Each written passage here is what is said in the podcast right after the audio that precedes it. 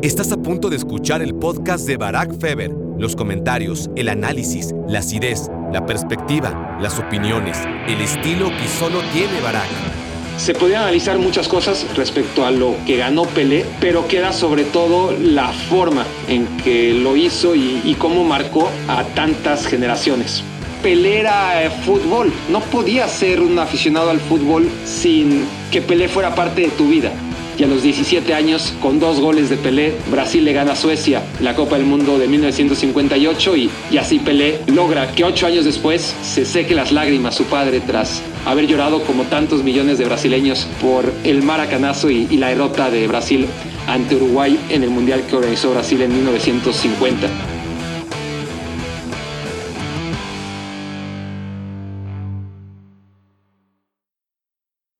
Hola, hola, hola, bienvenidos a Me Quiero Volver Chango. Gracias por hacerme su cómplice para matar el tiempo hoy en la última edición de este podcast en su versión 2022.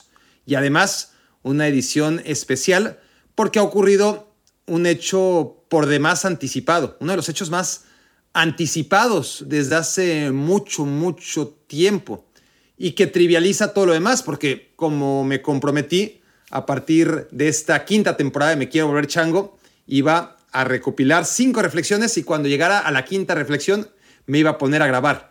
No llegué a las cinco, llevaba tres o cuatro, estaba listo para una edición antes de que acabara el año, pero la muerte de Pelé trivializa todo lo demás, lo deja como acontecimientos mundanos del fútbol cotidiano y merece una reflexión aparte, aunque breve, la muerte de Edson Arantes. Cuando digo que es un hecho anticipado, no me refiero a que estaba enfermo desde hace tiempo y que era cuestión de días seguramente para que se confirmara su fallecimiento. Me refiero a que hace muchos, muchos años ya se hablaba de la muerte de Pelé como un hecho que obligaría a todos los que trabajamos en la industria de la información deportiva a dar lo mejor de nosotros, porque iba a ser un momento crucial, cumbre, que solo ocurre una vez. Alguien como Pelé solo muere una vez y murió este 29 de diciembre de 2022. Me acuerdo, en 1998 yo entré a TV Azteca, yo tenía 16 años, y me acuerdo que ya desde entonces, estamos hablando hace 24 años, el lugar común cuando querían regañarnos si dejábamos desatendida la oficina, por ejemplo, un sábado a las 12 de la noche, ¿no?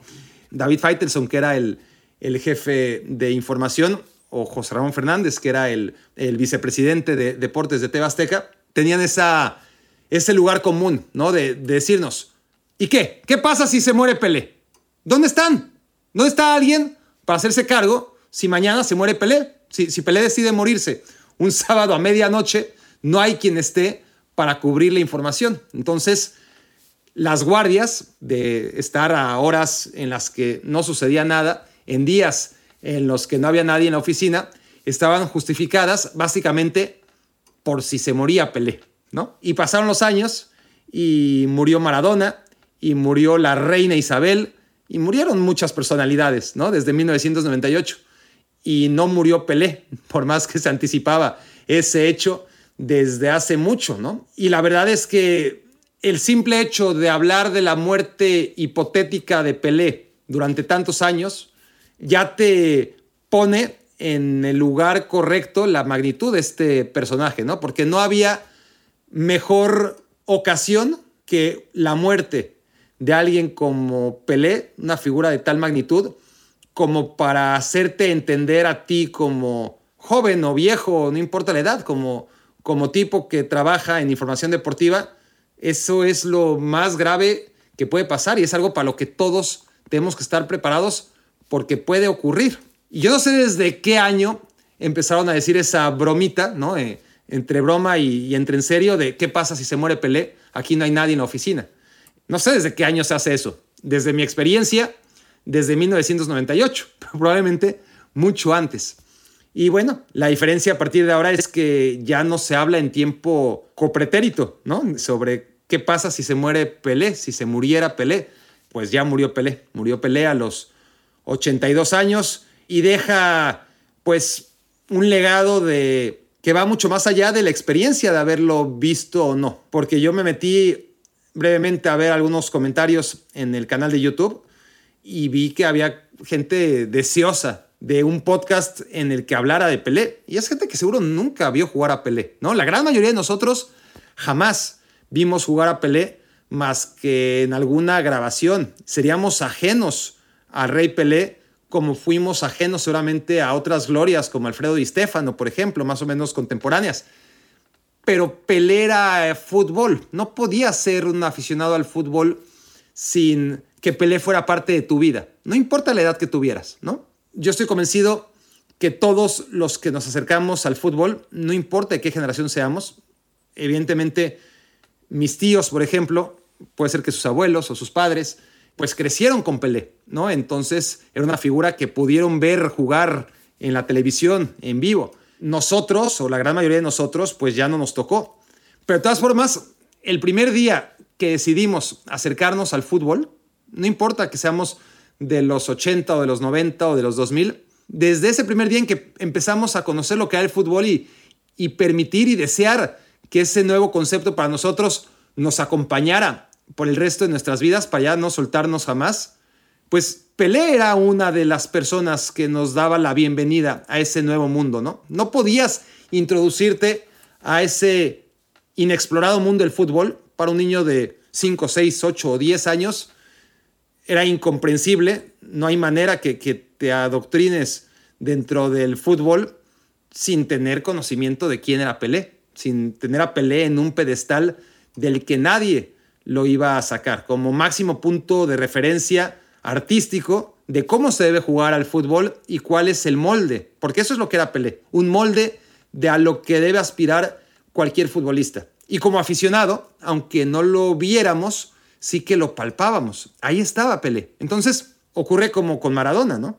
Muchos de nosotros, aún sin idolatrar a Maradona, pues es que era parte de nuestras vidas, ¿no? Y Pelé también. Cada día en el que tuvimos sentido común o uso de razón, pues desde entonces, ¿no? Desde que sabemos que existe el fútbol, Maradona o Pelé habían sido parte de nuestras vidas y no tenían que salir necesariamente en las noticias todos los días. Ahí estaban, ¿no? Como aquel familiar lejano, si quieren, el de las fotos nada más. Pero ahí estaban. Y la sensación de que muera Pelé, pues quizás comparada con la de Maradona, la de Maradona todavía fue como, como en las caricaturas, ¿no? Cuando te cae un yunque en la cabeza y, te agarra desprevenido y, y aunque es verdad que también un ejercicio más en broma que en serio era pronosticar quién de los dos iba a morir antes, Eh, Pelé por su excelente estado de salud a lo largo de los años y Maradona con todos los vicios que hicieron que, que ya pudiéramos anticipar desde hace mucho que quizás su vida iba a ser más corta, pues con 20 años de diferencia el uno del otro, ahí estaban las apuestas, ¿no? De quién va a morir antes. Y, llegó un momento en el que Maradona cumplió 60, Pelé cumplió 80 y ya estaban los dos en la recta final, en los metros finales de sus respectivas vidas. Y, y Maradona se adelantó, se adelantó a, Pelé y, por la edad, pues quizás fue algo todavía, pues no poco esperado, honestamente, pero sí en ese momento sí fue como, bueno, ya, ya había librado muchas Diego Armando Maradona y ya la última, pues esperábamos que también la librara, ¿no? Con Pelé ya íbamos haciéndonos a la idea que, bueno, alguien de esa edad, pues está claro que, que puede sorprender poco cuando ocurra, pero de todas formas, a lo que voy es a eso, ¿no? A que, a que nos acompañó siempre, cada día de nuestras vidas, desde que descubrimos el fútbol, Pelé estuvo ahí, a nivel inconsciente o, consciente, ¿no? Recordándolo nítidamente o simplemente sabiendo que ahí estaba y, y, como una fuente a la cual recurrir siempre que tuvieras que hablar de Messi, ¿no? O de cualquiera de los grandes futbolistas, Neymar, por ejemplo, si lo acotamos al terreno brasileño. Murió Pelé y ahora qué? Bueno, ahora que ahora pues toca recuperar lo que hizo Pelé. Y aquí en Me Quiero Volver Chango, pues no les voy a cansar con, con sus tres copas del mundo, con sus dos copas Libertadores, sus dos copas intercontinentales, sus seis brasileiraos, sus diez torneos paulistas. Yo creo que aquellos que estén interesados en la biografía de pelea a nivel deportivo o personal, pues tienen otras fuentes, ¿no? Para, para recurrir a ello. Aquí solamente me voy a dedicar a hablar del peso que tenía Pelé en nuestras vidas. Y por lo menos yo, más allá de ese recuerdo de entrar a la redacción y, y tener esa amenaza de tienes que estar aquí y no puede quedarse desprotegida esta trinchera, ¿no? Esta redacción de información porque se puede morir en cualquier momento y hay que estar preparado para ello. Yo me acuerdo que uno de mis primeros, porque además si, me dicen a ver cuál fue tu primer videocassette, para los que no sepan, antes de que existieran los CDs incluso, había unas madres que se llamaban videocassettes. Creo que así les decían, ¿no? Eh, ya ni me acuerdo, yo creo que sí, videocassettes. El tema es que los más modernos eran los VHS. Es decir, había reproductores de videocassette beta y VHS. Pero VHS era una tecnología un poquito más cara. Entonces yo me acuerdo que, en mi casa siempre hubo beta. Hasta después, cuando el beta es descontinuado, es cuando tenemos que recurrir al VHS.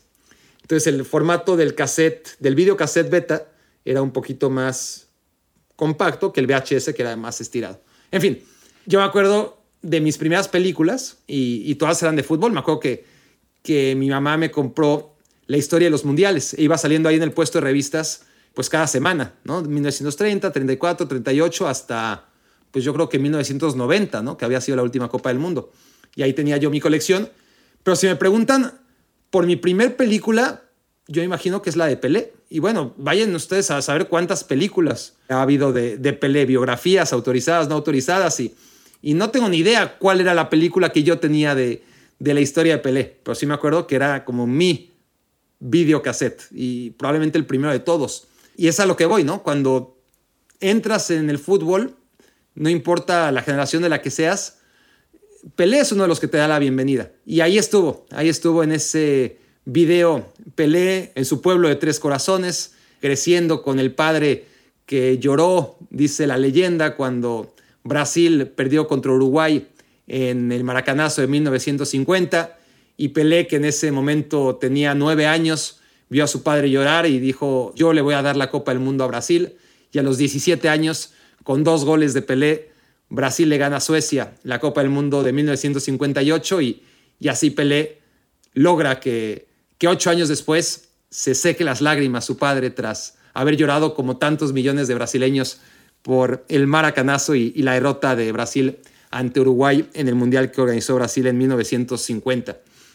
Otra anécdota de Pelé que me conduce a los tiempos de, de TV Azteca y de Ramón Fernández. Ahora me acuerdo porque porque en ese videocassette pues estaba la, la foto de Pelé en 1970 celebrando un gol en brazos de, no sabría decirlo, es lo de menos, ¿no? En brazos de quién, pero, pero lo está abrazando y sale de espaldas, probablemente Rivelino o Tostao o Gerson, no creo que Clodoaldo porque era más joven, pero alguno de ellos, ¿no? Y en esa portada del VHS sale, bueno, en este caso del Betamax, sale Pelé celebrando un gol en México 70, me imagino, y sale la, la firma de Pelé, ¿no? Esa firma tan...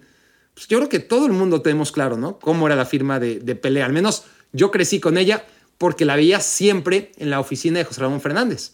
José Ramón Fernández tenía en un altar, me acuerdo que tenía ahí una foto de Italia campeón en el 1982, libros, qué sé yo. Pero a mí lo que más me llamaba la atención, porque además ocupaba literalmente un pedestal en primer plano en su oficina, era un balón con el autógrafo de Pelé. Y ojo con cómo lo estoy diciendo. Un balón con el autógrafo de Pelé, que no necesariamente significa autografiado por Pelé, ¿no? y el tema es que me parece a mí que José Ramón tenía un balón autografiado por Pelé y en algún momento en la mudanza de oficina se perdió ese balón. Y ustedes no saben, pero pueden imaginarse cómo era José Ramón de histérico y, de neurótico cuando tenía fuerza y vitalidad y vigor para ser un verdadero cabrón. Este, y era inimaginable el berrinche que iba a hacer si se enteraba que el balón con la firma de Pelé, ese sí autografiado por Pelé, se había perdido en la, en la mudanza, ¿no? Entonces, la responsable de, la mudanza, ¿no? La, pues llamémosle la, secretaria o la asistente o, el puesto que ocupara, Emma, yo creo que fue, estaba pues preocupadísima porque iba a perder su trabajo, ¿no? Este, se había perdido el balón y, y lo puso a buscar. Todo esto ocurrió antes de que, esta es una leyenda, una historia que, que me contaron y que probablemente esté tergiversando algunos nombres y algunos momentos, pero no la esencia. La esencia es la que les voy a decir.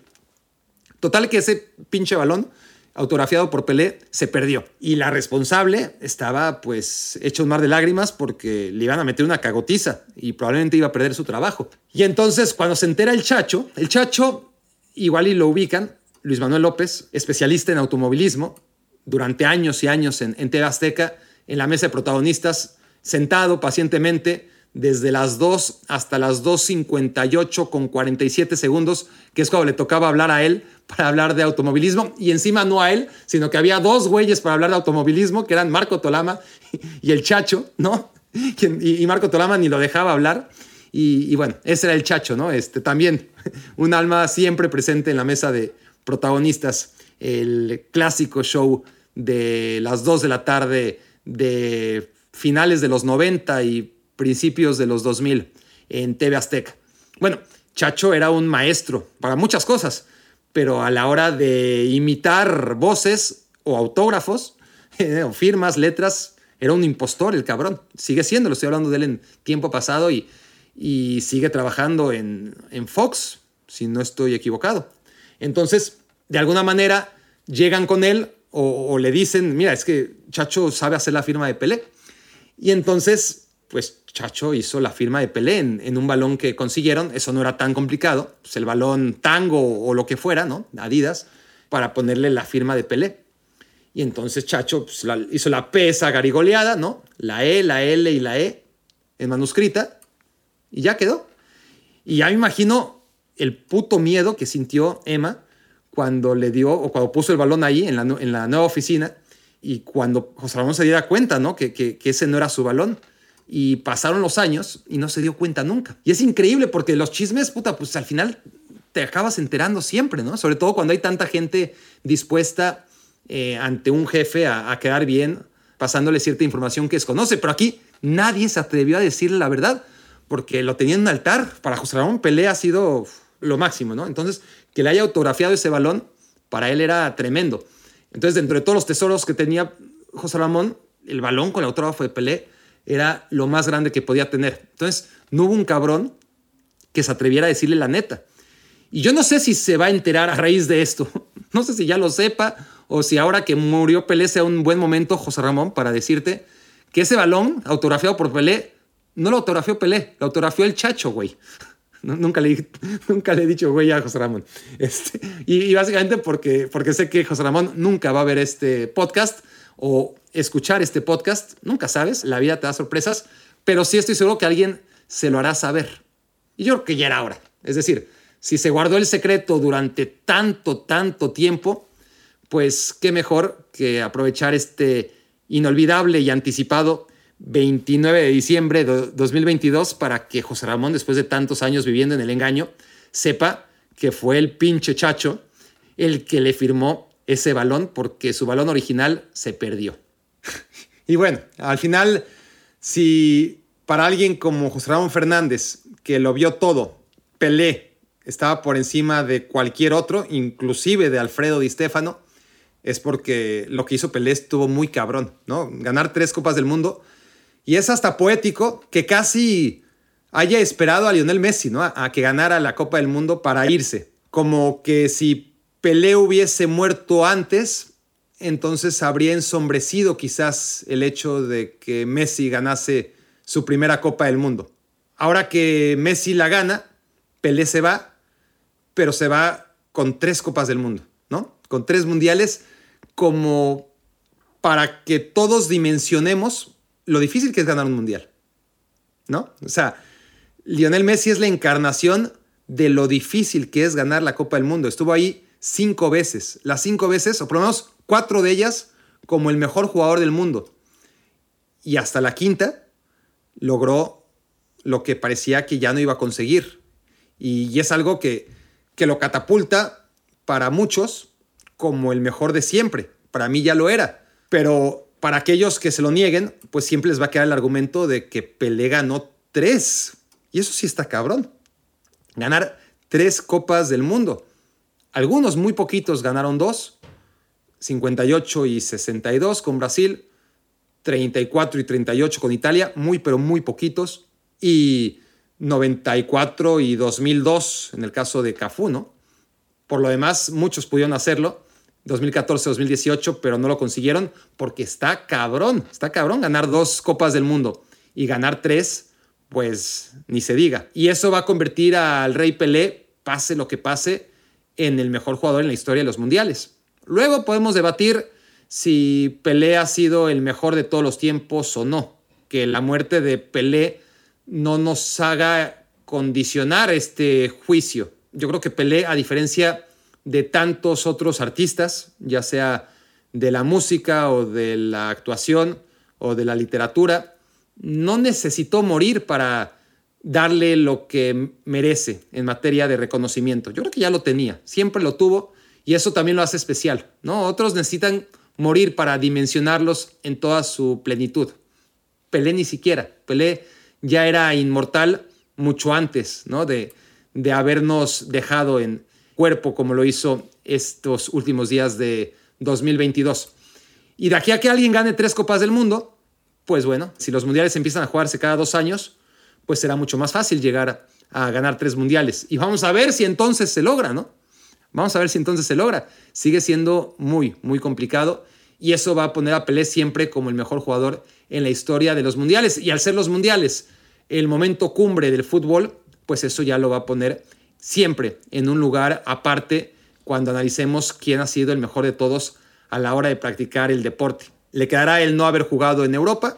Jugó en Santos, ganó en Santos dos Copas Libertadores, muy joven, no volvió a ganarla, pero más allá de las Copas Libertadores, ganó el Brasileirao, que está cabrón, ¿no? La, la, competencia que hay en Brasil no es una liga cualquiera, yo creo que es la liga más difícil de ganar en todo el mundo, porque es una especie de Champions League en sí misma, ¿no? Brasil como país es un continente futbolístico, porque tienes a los equipos de Minas Gerais, tienes a los equipos de Belo Horizonte, tienes a los equipos de Sao Paulo, tienes a los equipos de Río de Janeiro, tienes no, no solamente a un equipo por zona geográfica, sino a varios eh, muy importantes, muy grandes y que todos juegan en la misma competición.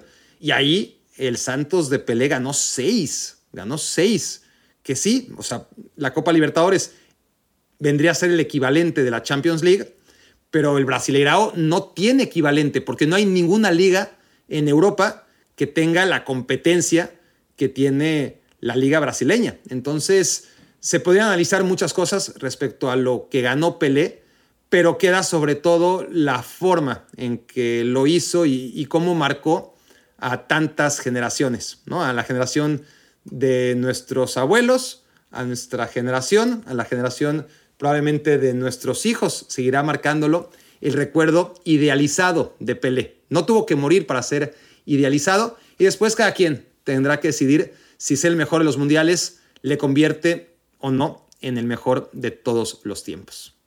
Esto fue Me quiero volver chango. Muchas gracias por haberme hecho su cómplice para matar el tiempo.